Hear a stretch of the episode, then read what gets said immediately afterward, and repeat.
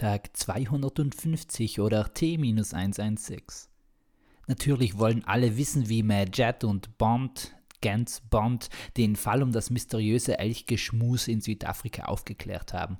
Aber dafür braucht es keine lange Rede, sondern nur kurzer Sinn. Die Oberelchin streikte wirklich, um die Schweine zu retten. Ja, was für eine Sauerei. Am Kap der Stuten Hoffnung fanden sie diese und bemerkten, dass die gut gepolsterten Lippen wirklich zum Schmusen sehr angenehm sein müssten, aber zwei Top-Ermittlerinnen wie Inspektorin Majet und Agentin Gans Bond hätten sich nie an einer solchen weichen Schönheit vergriffen. Okay, Gans Bond hatte dann eine afrikanische Nacht mit ihr verbracht und darauf wollte sie erst recht niemanden mehr knutschen als die heiße Gänsin. Da hatten sie nun den Salat aber einen vegetarischen. Alles andere kam ihnen nicht in die Tüte. Aber ganz so schnell konnte der Fall wohl nicht beendet sein. Er war zwar gelöst, aber immer noch stand das Knutschproblem wie ein rosaroter Elefant im Raum. Natürlich wie ein Elefant? Lächerlich. Alle wissen doch, dass Elefanten zwar gerne dösen, aber sehr selten an einer Stelle stehen bleiben, da sie sich dort vor Mäusen kräusen, äh, fürchten. Daher bleiben sie auch in Bewegung.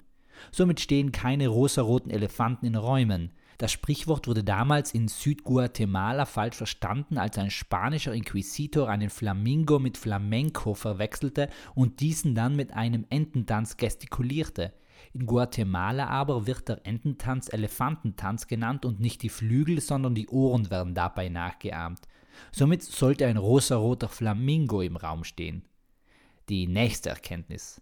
Faultierhund und natürlich der Schuss in der Pfanne, der rosarote Flamingo im Raum und nun bleibt nur noch die Frage nach dem knutschenden Elch. Während Gens Bond noch ihre Hose zuknöpfte und sich die Elchen Lamour ihren Lippenstift nachzog, fiel es Jet wie Wolle von den Locken. Wenn die Elchin aufgrund ihrer weichen Lippen so küssbegehrt sei, was würde dann erst der Hintern von Pavianen verursachen? Wilde Liebesgelüste. Gans Bond überlegte nicht lange, denn bei wilden Liebesgelüsten war sie bereits hin und weg und zog Inspektorin Jet zu sich und ließ ihren Schnabel über das weiche Schafsgesicht gleiten. Jet fand das weniger angenehm, aber dies gehörte nun einmal zum Vertrag dazu.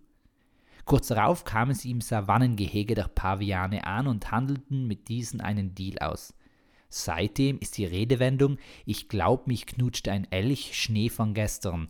Außer es hat gestern nicht geschneit, dann könnte es in unserem Fall Sonnenschein von gestern sein oder Föhn, also der Wind, der am Gardasee zum Bleistift Ora genannt wird. So als Fun Fact am Rande. Und wer darüber nicht lachen kann, wird sich wohl oder übel denken müssen, das war's für heute? Ich glaub, mich knutscht ein Pavian. Peace, Amen and out.